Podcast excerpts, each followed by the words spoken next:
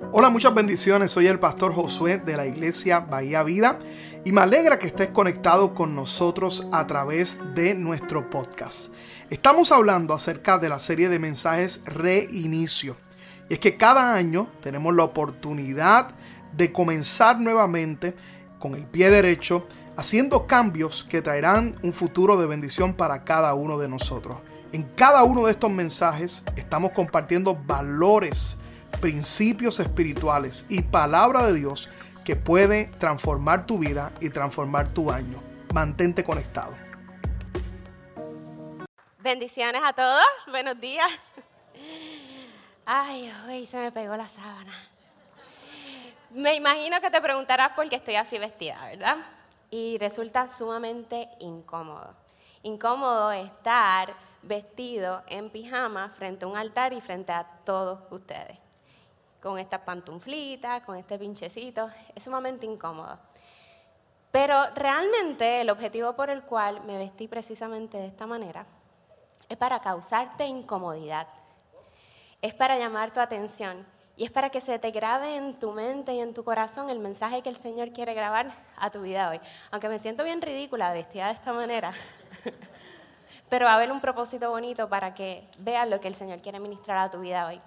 Y hemos estado hablando durante esta temporada de reinicio sobre la importancia de hacer cambios en nuestra vida. Hemos hablado sobre la importancia de mantener orden, de la planificación. Hemos hablado sobre la importancia de la oración y la, importancia de decir no a tiempo. Y resulta ser que comenzamos este año también haciendo un ayuno y una oración. Y no me digas si te sentiste cómodo o incómodo en algunos momentos cuando hiciste el que hizo el ayuno, ¿verdad? Tal vez te sentiste incómodo cuando ayunaste café y te dolía la cabeza.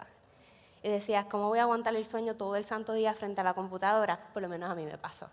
No sé si de momento cuando te, te sentiste incómodo, cuando decidiste ayunar las redes sociales, pero te querías enterar de todito lo que estaba pasando por allá afuera pero tenías que resistir. Pero ¿qué pasa cuando te pasaban esa carne asada o esa arepita? ¿Cómo es la que se llama? La reina papeada, esa, con pollo, aguacate. Pero resultaba ser que estabas en ayuno. En la vida van a haber momentos donde vamos a tener muchas incomodidades. Nos vamos a sentir inquietados para el cambio. Y es necesario. A veces nos acostumbramos tanto a la rutina, a lo mismo, a la pereza, a los miedos, a las situaciones, a la victimización, al pasado, que definitivamente nos acomodamos en una etapa de nuestra vida. Pero realmente necesitamos ser inquietados, necesitamos ser incomodados para que ocurra un cambio, para que se despierte esa pasión por un cambio. Decir, oye, yo no puedo seguir siendo irresponsable con mi familia, no puedo seguir siendo irresponsable con mis hijos. Yo necesito hacer cambios en mi vida, no solamente para mi bien y mi relación con Dios, sino para el beneficio de mi familia y de mi prójimo y, y todos los que están presentes. Dios nos ubica en lugares específicos, en tiempos determinados para cumplir con un propósito. Y hay momentos donde el Señor va a permitir que tú te sientas incómodo, que te sientas inquieto, para provocar en ti un cambio. Lo importante es que cuando te sientas incomodado y quieras hacer ese cambio en tu vida, sientas, sepas que no lo vas a hacer solo, que la manera en que vas a caminar va a ser caminando con el Señor, con el favor y la gracia de Dios, con el favor que Dios tiene presente para ti. Y el propósito por el cual Dios te ubica en un lugar, no solamente para tu beneficio, sino para que se cumpla el propósito de Dios en tu vida y en la vida a las, que, las personas que Dios te va a poner a tu alrededor para que traigas restauración y para que traigas libertad. Por eso hoy quise venir de esta manera, ¿por qué? Porque muchas veces estamos bien cómodos. Bueno, en mi casa con esto sería cómodo, aquí resulta incómodo. Pero quiero que te lleves en la memoria, yo necesito a veces ser inquietada para salir de mi comodidad. ¿Para salir de dónde? De mi zona de confort, de mi conformidad, de mi conformidad en mi vida espiritual, de mi conformidad en mis sueños y mis metas, en mis anhelos, en los planes que tengo con mi familia, en las excusas que siempre doy para alcanzar una meta o un sueño, para las excusas que doy para alcanzar el llamado de Dios hizo a mi vida hace tiempo atrás. Así que por eso es que en esta mañana me he vestido de esta manera pero te quiero preguntar, ¿qué podría ser una incomodidad para ti en esta mañana? Piensa por un momento. ¿O qué te está inquietando al cambio? Piensa por un momento. ¿Qué área de mi vida, luego de todas estas series donde han estado hablando de la formación de mi carácter, qué áreas de mi carácter tienen que ser transformadas? Y para eso te quiero llevar a una, eh, para seguir a los puntos que te quiero compartir en esta mañana, voy a ir a una historia bíblica que he estado estudiando en estos últimos meses y es precisamente Esther. Durante domingo tras domingo escuchas de Daniel, de David, de Josué, pero hoy vas a escuchar de una mujer joven, huérfana, que se convirtió en una reina. Pero oye, a los caballeros aquí no, no, se preocupen, ustedes van a aprender de Esther, van a aprender de Mardoqueo y van a aprender todo lo, que, todo lo rico, toda la riqueza que hay en esta palabra que nos enseña de cómo ser inquietado y de cómo alcanzar cosas mayores. Porque hay veces donde también vas a ser inquietado para nuevas oportunidades en tu vida. Y esas nuevas oportunidades tienen un propósito. Y voy a tratar de contarte esto rapidito, sin que te aburra. Darle un poquitito de puertorriqueñidad en esta historia. Dice así, resulta ser que había un gran reino, ¿verdad? El que reinaba en aquella parte se llamaba Suero. Azuero tenía una mujer, mira, estaba hermosa. Él, ante los ojos de él, era una mujer bien bonita. ¿Qué pasa? Que él decide, como tenía tanto poder, él decide hacer un fiestón, un banquete, olvídate, estuvieron de party días y semanas. Bebieron, comieron, él le mostró a los funcionarios, a los gobernantes de las provincias, le mostró todo el poder que tenía. Y luego de pal vinito, luego de pal traguito, él se puso bien alegre, y así lo dice la palabra del Señor y manda llamar a su gran esposa, la reina Basti. ¿Qué pasa? Que Basti estaba en otro banquete con sus mujeres y ella desiste de ir al rey, porque él quería que ella mostrara su belleza a todos los hombres de esas provincias. No sabemos cuánta belleza él quería que le mostrara, pero sí sabemos que ella se negó. Y aquí, cuando ella se niega, vienen los funcionarios, y voy en turbo, ¿verdad? Vienen los funcionarios y le dicen, mira, esa mujer te va a traer problemas. Las mujeres se van a rebelar contra los hombres, contra los esposos. A esa mujer hay que sacarla de ahí y hay que reemplazarla. Hay que reemplazarla por una mujer más joven, por una que te haga caso. Resulta ser que pasaron los meses, a se recuerda de Abasti y dice, ¿qué voy a hacer ahora? Busca entonces consejo y le dicen, búscate en todas las provincias mujeres jóvenes y mujeres vírgenes. Resulta ser que dentro de todas esas mujeres, por todo Persia, por todas las provincias, había una mujer que no solamente iba a cautivar el corazón del rey por su apariencia física, sino porque ella tenía el favor y la gracia de Dios sobre su vida. Eter 2, eh, capítulo 2, del 11 al 15 dice, y cada día Mardoqueo se paseaba delante del patio de la casa de las mujeres, o sea, el harem, para saber cómo le iba a Esther y cómo la trataban. ¿Quién era Mardoqueo? Mardoqueo era primo de Esther. Esther quedó huérfana muy joven, huérfana de padre y de madre.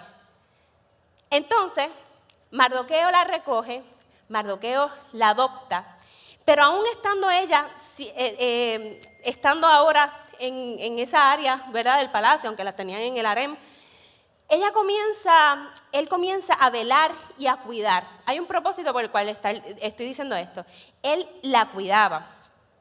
Y pasaban los meses y a todas esas mujeres que, ahí en el harem estaban las concubinas, las mujeres que de mil en cien el rey veía, y comienzan a estas mujeres jóvenes a prepararlas con tratamientos bonitos, le empezaron a alimentar, le empezaron a poner aceite, y eran como 12 meses que tenían que estar así, seis meses para una cosa, seis meses para otra, hasta que resulta ser que dice que los eunucos que preparaban a esas mujeres, eh, Esther halló gracia Precisamente quiero leer el 15, el capítulo 2 verso 15, la mitad del capítulo, que dice, y ganaba Esther el favor de todos las que la veían. Fue pues Esther llevada al rey Azuero a su casa real en el mes décimo, que es el mes de Tebet, en el año séptimo del reinado. Así que llevan a ella a la casa real, la sacan del harem a la casa real. Y dicen que cuando ese hombre vio a esa mujer, dice que la encontró bien hermosa, pero que la amó como no amó a ninguna otra mujer dentro de las que estaban allí, ¿verdad? Con ninguna de las mujeres que tuvo. Así que ella haya favor, ella haya simpatía. Más allá de su belleza, había una gracia especial que tenía Esther. pero entonces, obviamente, no en los palacios todo va a marchar bien. Hay momentos que aún dentro del palacio, aún, aún en medio de los tratamientos hermosos, y aún cuando te pongan la corona hermosa, van a venir los desafíos a la vida y van a venir las inquietudes y van a venir las incomodidades. Y resulta ser, en Esther 4, miren lo que pasa. En esta parte dice, todos los siervos del rey y el pueblo de las provincias del rey. Ah, espérense. Antes de leer esto, porque este es Esther hablando, que le dice, Esther, le manda un mensaje a Esther. Porque recuérdense, él le estaba cuidando. Resulta ser, este, Esther, que nos van a matar Amán, ¿te acuerdas de Amán? Amán odiaba. Había un hombre malvado en esta historia y se llamaba Amán. Amán tenía, mira, rencor, tenía odio, tenía envidia, detestaba a los judíos, no los soportaba. Él no podía ni estar tranquilo, no podía dormir tranquilo, no podía comer tranquilo. Y no solamente odiaba a los judíos, sino que le reventaba el hecho de que Mardoqueo no se había arrodillado para adorarlo. Y este Amán decide, teniendo un alto privilegio, un alto honor en el reinado, mano derecha casi del rey, decide, manda un decreto que maten a todas las familias, a todos los niños. Aquí vamos a hacer una masacre de todos los judíos. Cuando Mardoqueo sabe esto, va a donde Esther, le dice, Esther nos van a matar, nos van a aniquilar. Y necesitamos tu ayuda. Y esto es lo que dice, nos redacta la Biblia. Esther le responde, todos los siervos del rey y el pueblo de las provincias del rey saben que cualquier hombre o mujer que entra en el palacio interior para ver al rey sin ser llamado, una sola ley hay respecto a él, ha de morir, salvo aquel a quien el rey extendiera el cetro de oro, el cual vivirá. Y yo no he sido llamada para ver al rey en estos 30 días. O sea, en ese momento, este le está titubeando, está diciendo, mira, es que si yo voy para allá y él no me ha llamado en 30 días, me van a matar, me van a aniquilar. A lo que viene y le dice Mardoqueo, le envía este mensaje a ella y le dice, entonces dijo Mardoqueo que respondiese en Esther, no pienses que escaparás en la casa del rey más que cualquier otro judío. Porque si callas absolutamente en este tiempo, respiro y liberación vendrá de alguna otra parte para los judíos, mas tú y la casa de tu padre pereceréis. ¿Y quién sabe si para esta hora tú has llegado al reino? ¿Y quién sabe? Él le está diciendo, no te creas que te vas a escapar de esto, porque ellos ahora mismo no saben que tú eres judía, pero te van a quitar la vida también. ¿Y qué si el propósito de Dios es que tú estés ahora ahí? ¿Y qué si es el propósito de nosotros, que tuviste que dejar un montón de cosas, estás aquí hoy? ¿Cuál es el propósito? Pero llega el desafío y Esther 4 dice lo siguiente, Esther entonces luego yo me imagino que pasa por ese proceso de análisis, escucha, escucha el consejo, analiza, piensa y le dice lo siguiente, y no obra bajo sus emociones. Esther le envió a Mardoqueo el siguiente mensaje, esto es lo que vamos a hacer, ve y reúne a todos los judíos que están en Susa para que ayunen por mí. Esa es la primera parte. ¿Durante cuánto? Durante tres días. No coman, no beban, ni de día ni de noche. Yo por mi parte, por mi parte, ayunaré con mis doncellas al igual que ustedes. Cuando cumpla con esto, me presentaré ante el rey, por más que vaya en contra de la ley, y si perezco, que perezca. Primeramente, Esther que dijo, yo voy a convocar, planificó, pero ¿a quién miró primero? Si yo voy a hacer una hazaña, si yo voy a hacer algo, si yo me voy a atrever a hacer algo que requiere riesgo, que requiere fe, que requiere valentía, que requiere que yo dé unos pasos de fe para salvar a otro, yo tengo primero que ser sabia y sabio y buscar presencia de Dios.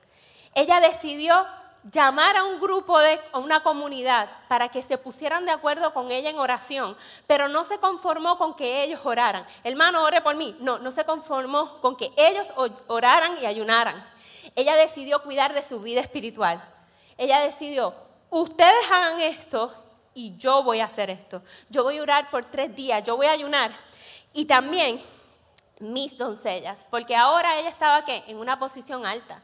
Ella no se olvidó de sus raíces, ahora ella estaba en otra posición, pero no se olvidó que aún donde estaba, ella le servía a un Dios y que el favor, ella iba a necesitar el poder, el favor y la gracia de Dios para lo que ella se iba a atrever a hacer no solamente por su conveniencia, sino para libertar un pueblo. Así que la corona de Estel no era para embellecerla, era para libertar a un pueblo. Dice en el libro de Esther, si ustedes se fijan, vemos cómo ella fue ganando el favor de todos, ¿verdad? Porque ni tan siquiera, ni tan siquiera sabían que era judía y ya se iba ganando el favor. Dios le dio estrategia, Dios le dio fortaleza, Dios le dio gracia a ella, de manera que el pueblo prevaleció y no murió. Otros veían la belleza, pero lo que hizo a esta mujer convertirse en una heroína fue más que su apariencia física. Y esto, ¿verdad? Fue el favor y la gracia de Dios. Y he sido enfática en el favor y la gracia de Dios. Fue llamada con un propósito, tenía un corazón humilde para recibir el consejo, no se olvidó de sus raíces, no se victimizó de su pasado, se armó de valor, no se conformó con que otros oraran por ella y se fortalecieran espiritualmente. Ella decidió dar pasos, no dar pasos a solas, sino depender completamente del Señor. Y para esto, ¿qué significa el favor de Dios? Esta palabra que te estamos mencionando todo el día. Favor de Dios significa protección, significa gracia, significa ayuda, significa honra, beneficio y socorro que nos concede el Señor. Así que no solo en la historia de Esther, sino vemos a lo largo de la Biblia donde el pueblo clamó por el favor de Dios y Dios le concedió victorias a las guerras, victorias a grandes retos. Pero Dios otorga su, Dios otorga su favor a quienes claman, ¿verdad? A Él. Y, dice la palabra que su favor dura para siempre. La gracia, si ustedes, yo reflexionaba en estos días que la gracia es inmerecida, ¿verdad? Pero el favor de alguna manera u otra, cuando yo veo estas historias, está de alguna manera u otra ligada al carácter del ser humano. Y vemos Proverbios 12.2 que dice, el bueno alcanzará favor de Jehová, mas él condenará al hombre de los malos pensamientos. Hechos 10:34 al 35 dice que Pedro tomó la palabra y dijo, ahora comprendo que en realidad Dios no hace acepción de personas, sino que en toda nación se agrada del que teme y que hace justicia. Según de Timoteo 1:9 dice, pues Dios nos salvó y nos llamó a una vida santa, no por nuestras propias obras, sino por su propia determinación y gracia, nos concedió, nos concedió este favor en Cristo Jesús antes del comienzo del tiempo. Dios nos llena de favor, Dios nos llena de gracia. Dios nos ama tanto y Dios tiene tanto propósito con nosotros, pero también quiere que nuestra vida no solamente que dependa de Él y que nuestra vida dé fruto para la bendición de otros. Vemos entonces, no solamente en la historia de Esther, vemos protección, vemos la protección en Mardoqueo, porque el rey Azuero quería matarlo. Sin embargo, un día Dios cogió y Dios, Dios em, inquieta en sueño a Azuero para que se despertiera y mirara en la historia, leyera la historia del reino y descubrió que Mardoqueo había sido la persona responsable de denunciar las personas que querían matar al rey. Pero qué cosa, ¿verdad? Que de momento, en ese tiempo de ayuno, en ese tiempo de oración, el rey Azuero, siendo pagano, es inquietado, es inquietado a buscar información. Y gracias a esa inquietud es que él dice, no, espérate, pero ese hombre hay que buscarlo para reconocerlo. Mientras Amán iban dando eh, planificando para matar a Mardoqueo y todos los judíos, Dios iba inquietando a través del sueño a Azuero y él se daba cuenta, no, yo tengo que honrar a este hombre. Y de momento toda esta historia se une a favor del pueblo judío. Pero una vez más vemos la protección y el favor y la ayuda de Dios. Vemos como una reina también que usó su corona en manos de Dios, no para deleitarse en los privilegios de esa corona, sino para convertirse en una heroína del pueblo, no para acomodarse con las bendiciones que Dios le ha dado, sino para hacer un impacto en la sociedad. Y de esta manera es que nosotros tenemos que reflexionar en nuestra vida. ¿Para qué Dios me ha dado este favor? ¿Qué privilegios, qué comodidades tengo? ¿Qué incomodidad? ¿Cómo, ¿Por qué me tengo que sentir incómoda? Hay alguien que está esperando, porque si tú te quedas en el miedo, te quedas en la pereza, tal vez no te vas a dar la oportunidad de ver cuánta gente tú le puedes hablar de Cristo, cuánta gente tú puedes libertar con los talentos y los dones. Fíjense, les doy un ejemplo. Quizás tú eres médico de profesión y tienes un alto privilegio de poder curar a las personas. Tal vez ese privilegio yo no lo puedo tener, pero tú lo tienes. Y ese doctorado no fue dado como una corona, no fue dado simplemente para el beneficio tuyo o la gloria tuya, fue dado para la gloria de Dios. Te esforzaste, hiciste lo que tenías que hacer, pero tú tienes un privilegio que otros no tienen y es poder servir y traer sanidad y libertad a otros. Así que donde quiera que el Señor nos ubique, Dios tiene un propósito. A diferencia de Amán, si se fijan, Mardoqueo y Esther pudieron ver el privilegio que tenían. En vez de llenarse de amargura y querer más poder y más reconocimiento y más soberbia, ellos utilizaron su privilegio para bendecir y para traer libertad a otros ciertamente, definitivamente me habla de que el favor tiene que ver con nuestro carácter. Para poder reiniciar algo en tu vida, y aquí es que voy a ir cerrando y atando todos estos cabos, mira, y, y según lo que aprendimos de esta historia, busca primeramente presencia del Señor. Busca presencia. Sé diligente, sé responsable con tu vida espiritual, métete profundo con, con el Señor. Esther ayunó y oró pero también convocó a otros a que se pusieran de acuerdo con ella. Sé responsable con tu vida espiritual. Una vez tú busques más presencia del Señor en su presencia, vas a tener sabiduría, vas a tener dirección, vas a tener convicción, para que no des pasos a lo loco, al azar. Tienes que tener la convicción y tienes que tener la paz de Dios antes de cualquier otra cosa. Planifica. Ella no obró bajo impulso, bajo emociones. Sí, malduqueo, yo ahora mismo voy a hablar con el rey. No, ella espérate, esto que me estás diciendo es fuerte, déjame, analizarlo, déjame orar, déjame buscar en la presencia del Señor. Porque muchas veces vas a tener gente encima de ti, avanza, haz esto, haz lo otro. Un momentito. Yo necesito buscar cuál es la voluntad de Dios. No me apresure. Todo es en el tiempo de Dios. Yo necesito sentarme con Dios y cuando Dios me dé el visto bueno, yo lo voy a hacer. Porque me interesa. Pasen los resultados cuando Él me diga el visto bueno, yo lo voy a hacer. Entonces, segundo, planifica. Amén. Gloria a Dios.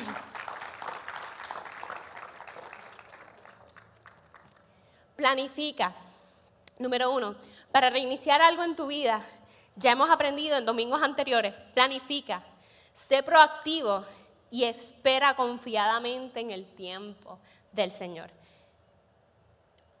Esther, como les dije, esperó, pensó las cosas antes de actuar, analizó.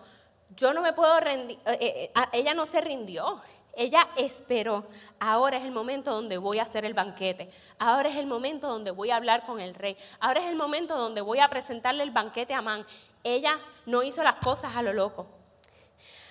Entonces, sabiamente, tomó acción en el tiempo indicado y luego puso en, práctica puso en práctica, lo planificó.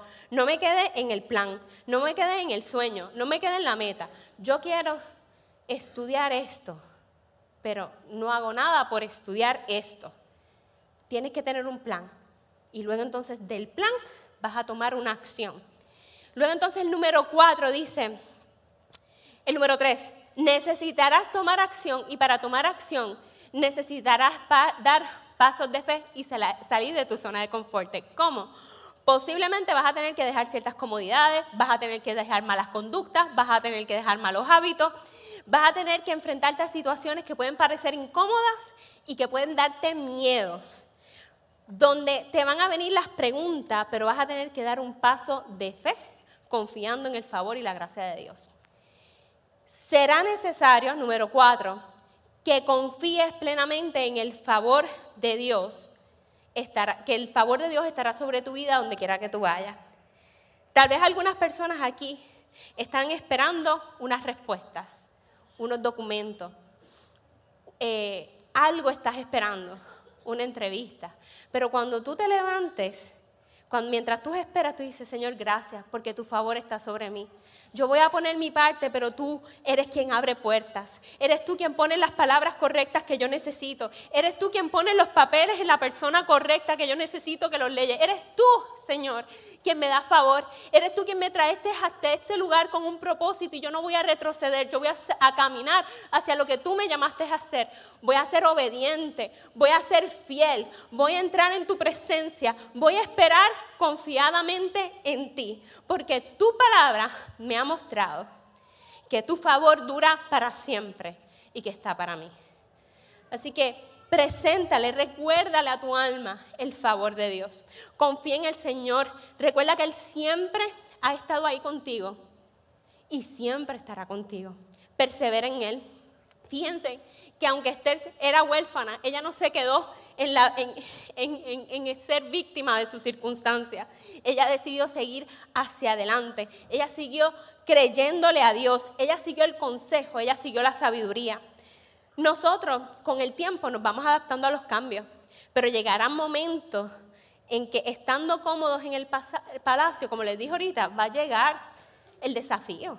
Y tenemos que armarnos de valor y tenemos que preguntarle al Señor cuál es tu propósito. Señor, voy a dejar, como nos decían el domingo pasado, las quejas para yo poder ver tu bendición y tu propósito en la etapa de vida en la que yo estoy viviendo hoy. No en con lo que no tengo, sino en lo que tengo de frente. Como hablábamos el, el domingo pasado, mi futuro es ahora. Las decisiones que tú tomes ahora son sumamente determinantes para tu futuro. Y también, este, sí, y, también hay que seguir caminando hacia el propósito de Dios. Cree en el favor de Dios sobre tu vida si vas a hacer cualquier cosa en tu vida que te dé miedo o que necesitas ser desafiado. Él te va a dar la victoria en todas las áreas de tu vida, incluso cuando necesites favor para hablarle a tus hijos para que tomen buenas decisiones. Y para esto, bueno, ahora quisiera concluir un poquito y ya por fin me puedo quitar esto. Esto está terrible. Está bien caluroso. Para reiniciar, será tiempo que algunos de nosotros salgamos, como le dije, de alguna comodidad o que seamos inquietados. Algunos, esa es la pereza y el desánimo. Entonces, pues ya yo me voy quitando la pereza y el desánimo. ¿Verdad? Algunos van a tener que tomar decisiones determinantes y radicales en su vida, dejando la pereza a un lado, las limitaciones, las excusas, los peros de la vida, pero es que yo no puedo, pero es que yo no sé inglés, pero es que aquello, pero, pero, pero, pero, oye, ¿y el favor de Dios? Oye, ¿y las opciones que Dios te está dando? Amén. Pero hay otra cosita, y esta sí que nos detiene un montón. Este es el miedo. El miedo. El miedo nos paraliza. El miedo no nos, no nos permite ver con claridad. El miedo, cuando tú permites que el miedo te controle, dejas que Dios tome control. Cuando dejas que te controle, dejas de pensar en la fidelidad de Dios, en la fortaleza. El miedo se hizo para nuestro favor. Así que el miedo, ¿sabes cómo lo vence? Dando pasos de fe, independientemente de que te tambaleen las piernas. Así que hay que salir de la pereza, hay que salir de, la vagancia, del miedo. Y hay que, para poder alcanzar nuevos retos, definitivamente, Porque como les dije, puedes estar en el palacio, pero va a llegar un reto y vas a tener que armarte de valor, de valentía y, y tomar totalmente dependencia en Dios para poder reiniciar algo en tu vida. Pero hay algo bien importante y esto es una carga, como esto que está caluroso, una carga bien pesada que a veces tienen las personas. Y se llama, ¿verdad? Vamos a ver cómo saco esto aquí. Se llama el pasado. El pasado. Oye, que el pasado sigue cargando a la gente, sigue deteniéndola. El pasado amarga la vida de la gente. Yo he decidido que las heridas que me hicieron en el pasado, ¿verdad? Lo que me dolió, lo que me incomodó, yo he decidido dejarlo atrás. Yo no voy a cargar toda mi vida con lo que me hicieron, con lo que no, con lo que dejaron de hacer. No voy a estar hablando todo el tiempo de la amargura de lo que pasó si hoy Dios me dio el regalo del presente. ¿Para qué voy a estar con lo mismo? Si todavía tú luchas con el pasado, pide ayuda al Señor que sane tu herida y sé proactivo en buscar la ayuda que necesitas, porque Dios te hizo, te diseñó para ser libre, no para que estés atado a un pasado, a una memoria, a una persona. Es para que seas libre y dependas completamente del Señor. Y definitivamente, sí, las decisiones que tomaste en un pasado, de alguna forma hoy te afectan. Aquel no que no dijiste a tiempo, aquel sí que dijiste aceleradamente. Tal vez todas esas cosas que te llevaron a cometer errores y que todavía te tienen estancado hacia las nuevas oportunidades, es tiempo de que te perdones. Es tiempo de que lo dejes ir. Es tiempo de que confíes en la gracia y el favor de Dios. Aprendas a amarte y aprendas a verte como Dios te ve. Es tiempo de ser libre. De echar la culpa, perdonar a los que te hicieron daño, pero perdonarte a ti si fuiste tú el que hiciste daño. Y si vas a reiniciar, ahora ya te llevas lo que aprendiste del pasado. No arrastras el pasado, sino lo que aprendiste. Porque eso se puede convertir en una plataforma para bendecir a otros y para levantar a otros. En el nombre de Jesús. Así que vamos a sentirnos libres. Vamos a hermanos de valor, de fe. Y arriesgate hacia los resultados y hacia las nuevas oportunidades que Dios tiene para ti. No van a ser por tu propia fuerza, va a ser con la fuerza del Señor, va a ser con la ayuda del Señor, va a ser con la protección. No lo vas a hacer sola porque tienes aquí una iglesia, tienes hermanos en la fe que en oración van a estar contigo, ayudándote. Vas a aprender de la palabra, te, te va a gustar esos tiempos a solas con Dios. El proceso definitivamente no ha sido fácil. No será fácil, pero no temas porque el Señor está contigo. Como ha estado antes, seguirá estándolo. Estuvo con hombres y mujeres de fe, está contigo y seguirá estando. Tú decides si quieres caminar con Él o no. Amén. Amén. Y por último, los voy a invitar a que se pongan de pie. Y les voy a, a invitar a que te recuerdes siempre, y en esta semana y en todo lo que hagas, del favor de Dios sobre tu vida, el favor de Dios sobre tu familia, sobre tu matrimonio, sobre tus finanzas, sobre tus sueños, los que casi nadie conoce, lo más profundo de tu corazón que lo conoce el Señor. Y ponlo bajo su cuidado, bajo su gracia y no vuelvas atrás, sigue hacia adelante. Y quiero terminar con números 6, 24, 26.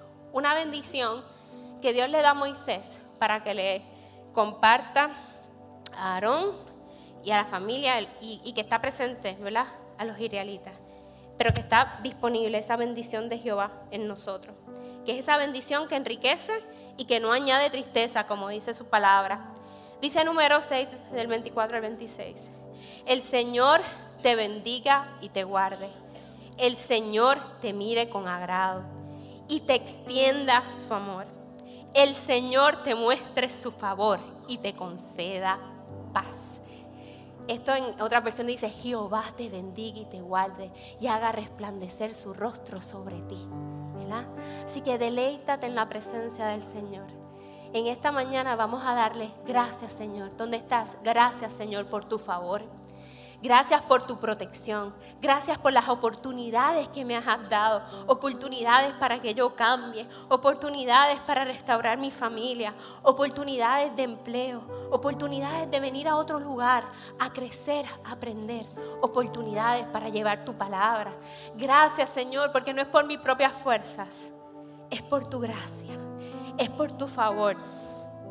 Y si hay alguien que en este momento piensa, Señor, es que yo no soy digna de ese favor y esa gracia porque te he fallado tanto. Ven delante de la presencia del Señor y dile, perdóname, Señor. Te he fallado. Pero así, Señor, como el alfarero, tú vas a moldear mi vida y yo voy a caminar para yo poder que cuando hable, bendiga a mi familia. Que yo deje de estar diciéndole a mis hijos, todo con miedo, todo con miedo. No, porque es que tú me has traído libertad. No voy a vivir bajo miedo, voy a vivir bajo la libertad y bajo el favor y tu gracia. Señor, gracias porque recibo tu perdón. Gracias porque recibo tu dirección. Dejo atrás el pasado, dejo atrás la pereza, dejo atrás los miedos y sigo, Señor, hacia las nuevas oportunidades en el nombre poderoso de Jesús.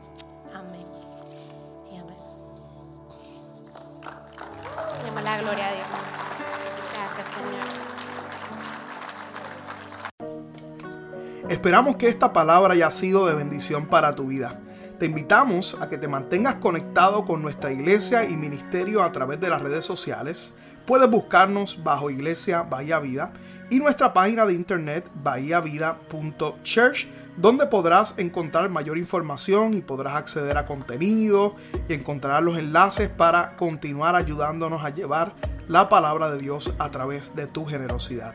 Finalmente, gracias por tus oraciones y te invitamos a que te mantengas conectado a la palabra de Dios a través de nuestra iglesia Bahía Vida. Bendiciones.